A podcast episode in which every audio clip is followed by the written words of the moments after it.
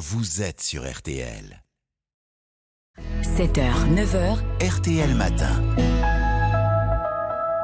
RTL, il est 8h22. Bonjour Rima Hassan. Bonjour Yves Calvi. Vous êtes juriste en droit international, présidente fondatrice de l'Observatoire des camps de réfugiés. Merci beaucoup d'être en ligne avec nous ce matin depuis Amman en, Jordanie. Rima Hassan, nous, nous en parlions dès notre journal de 8 heures. L'armée israélienne a donc mené dans la nuit des opérations ciblées avec des tanks dans le nord de la bande de Gaza. quelle est votre réaction? Bah, Ma réaction, c'est de recontextualiser éventuellement peut-être cette... Euh, ces attaques dans, dans les 19 jours de, de, de, conflit, qui eux-mêmes doivent être contextualisés dans euh, ce que beaucoup de médias ont envie de faire dans un conflit qui dure depuis 75 ans si vous voulez, le, conflit n'a pas ressurgi de façon explosive euh, que euh, depuis le 7 octobre. Il y a une urgence vraiment de resituer tout ça dans un contexte qui est beaucoup plus large.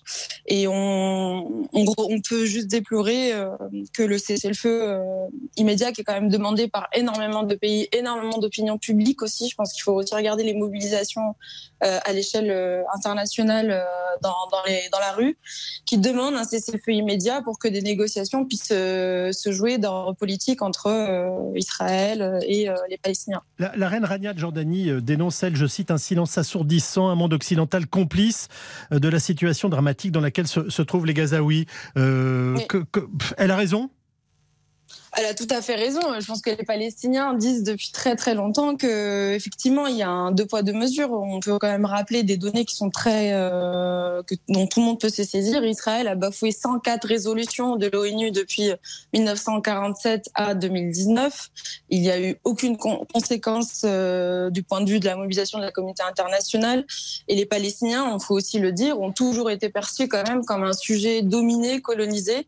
Et si vous voulez, on a le sentiment en Occident que parce que moi je vis essentiellement en France, l'empathie euh, qu'on va mobiliser pour les Palestiniens demande beaucoup plus d'efforts que l'empathie qu'on peut mobiliser pour des civils israéliens. Alors qu'on a cesse, euh, effectivement, euh, on a cesse de le rappeler qu'une vie vaut une vie et qu'un civil israélien mérite autant d'empathie qu'un civil palestinien. À, n'en pas douter, mais je vous pose cette question très simplement. Les Palestiniens sont-ils victimes d'Israël aujourd'hui ou du Hamas qui se protège derrière eux?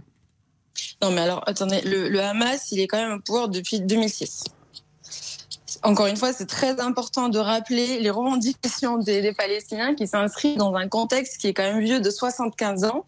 Et euh, ça a été aussi rappelé par certains de vos confrères dans plusieurs médias que euh, le Hamas a aussi été nourri initialement, c'est important que les téléspectateurs aussi le sachent, que les, auditeurs, pardon, euh, que le Hamas a aussi été nourri par euh, les autorités israéliennes puisqu'il représentait un opposant, un rival au Fatah, qui était lui un parti laïque, et, le tout pour empêcher la création d'un État palestinien. Et si vous voulez, aujourd'hui, on se retrouve piégé par quelque chose qui est devenu qui est assez monstrueux. Effectivement, le Hamas aujourd'hui a beaucoup plus d'influence parfois dans certains endroits comme Gaza auprès des Palestiniens qu'un parti laïque comme le Fatah mais il faut aussi le recontextualiser dans ce qui est euh, l'histoire palestinienne, enfin dans les revendications palestiniennes qui sont qui sont pardon, qui sont quand même initialement portées par un parti laïque et qui a été où tout a été fait par Israël pour l'empêcher d'arriver à ses objectifs, à savoir la création d'un État palestinien. Je comprends tout à fait ce que vous nous dites depuis le début de cette intervention, qui consiste à dire on doit reprendre le contexte historique de tout ce qui s'est passé dans cette région. Et d'ailleurs, vous avez raison. Mais euh, on est confronté en ce moment tout simplement à des choses extrêmement violentes, qui sont un, mhm. état de guerre d'une façon ou d'une autre. Comment qualifiez-vous, vous, personnellement, la récente attaque du Hamas, euh, quel que soit le contexte historique dans lequel il se situe?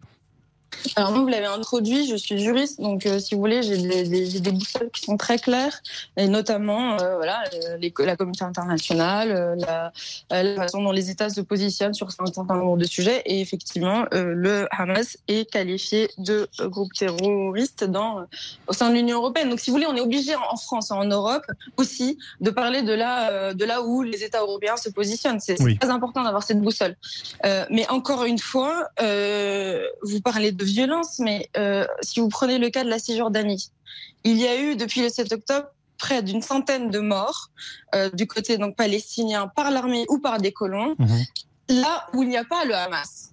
Il y a eu des centaines et des centaines de morts euh, en Cisjordanie. Précisément, ce sont des territoires où le Hamas n'est pas implanté depuis le début de l'année. C'est l'année la plus meurtrière pour les Palestiniens en termes d'attaque par l'armée ou par les colons. Donc, si vous voulez, cette violence-là, elle est vécue du côté palestinien depuis très longtemps, précisément parce qu'il n'y a pas de perspective politique et qu'on a une colonisation, une occupation qui est rampante et une injustice auxquelles font face aussi les Palestiniens et qui, qui, et le terreau qui a toujours été dans l'histoire de l'humanité, euh, c'est un justice a toujours été, si vous voulez, le terreau quand même euh, pour un terreau pour l'installation, euh, pour le développement de, de, groupes comme celui du Hamas. C'est il suffit quand même de recontextualiser encore une fois, le récit palestinien dans ce que sont aussi euh, des luttes décoloniales. Enfin, on parle quand même d'un état de fait aujourd'hui qui est la colonisation des territoires palestiniens, de l'occupation par une armée aussi coloniale de, de, du territoire palestinien.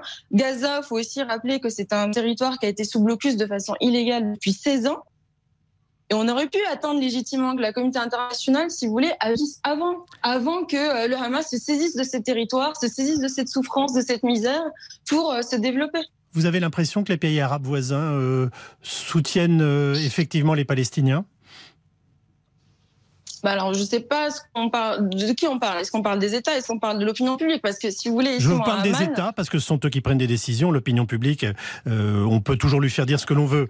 Euh, c'est très compliqué. Non, mais je non, ne sais non, pas. je suis, non, je suis, je suis pas d'accord. Parce que si vous regardez les mobilisations précisément, les mobilisations de l'opinion publique, elles sont sans précédent. Il y a eu des millions, des millions de personnes qui sont descendues dans les rues dans tous les pays arabes, et pas que dans les pays arabes. D'ailleurs, vous avez vu aux États-Unis, à Londres, dans toutes les capitales européennes, en France aussi, quand cette manifestation a été autorisée, on a vu qu'elle a été quand même euh, voilà, assez massive en termes de, de, de mobilisation. Donc ici, on a Et les ces mêmes. pays accueillent à bras ouverts, euh, dont vous nous parlez, euh, les Palestiniens qui souffrent en ce moment, notamment, et qui pourraient pour Alors- 10 000 raisons fuir, fuir Gaza. Alors justement, ce qui est important de dire, c'est que les Palestiniens, si vous voulez, vous, l'appréhendez euh, de la mauvaise manière cette question. On est en train de dire qu'il faudrait en fait expulser 2,2 millions de personnes pour euh, défaire, si vous voulez, un groupe terroriste avec des bombardements sans précédent. Je, je suis pas sûre que ça soit la bonne solution. Il faut aussi rappeler que à Gaza, les populations qui vivent à Gaza, c'est 70 de, réfugiés de 1948. Donc les Palestiniens qui ont été déjà déplacés et expulsés de leur terre euh, en 1948. Ce sont des Palestiniens qui ont déjà, si vous voulez, euh, un, un héritage traumatique de la Nakba, donc de ce déplacement forcé. Oui. Et pour beaucoup, pour beaucoup, ça on, on oublie de le dire, parce qu'on dit souvent que c'est le Hamas en fait qui retient euh, les Gazaouis. Pour beaucoup, euh, ce sont des Palestiniens eux-mêmes qui refusent en fait de partir. Pour certains, ils sont prêts à rester en fait dans leur logement, quitte à mourir sous les dans les bombardements, précisément parce que c'est revivre pour eux un deuxième déracinement et un deuxième euh, une deuxième nakba. Donc euh, la question, si vous voulez, elle n'est pas sur euh, est-ce que les, États voisins doivent ou peuvent accueillir. La question, c'est comment on empêche Israël de continuer quand même. On en est au 19e jour de bombardement sans précédent de cette bande de Gaza, qu'il y a une prison à ciel ouvert. La question, c'est comment on empêche Israël de continuer ces bombardements sur 2,2 millions de civils, encore une fois, et comment on reprend des négo- négociations qui permettent aux Palestiniens d'avoir une perspective politique. Merci beaucoup Rima Hassan. Excusez-moi de vous interrompre. Merci en tout cas d'avoir été en ligne avec nous ce matin depuis Amman en Jordanie. Vous êtes, je le rappelle,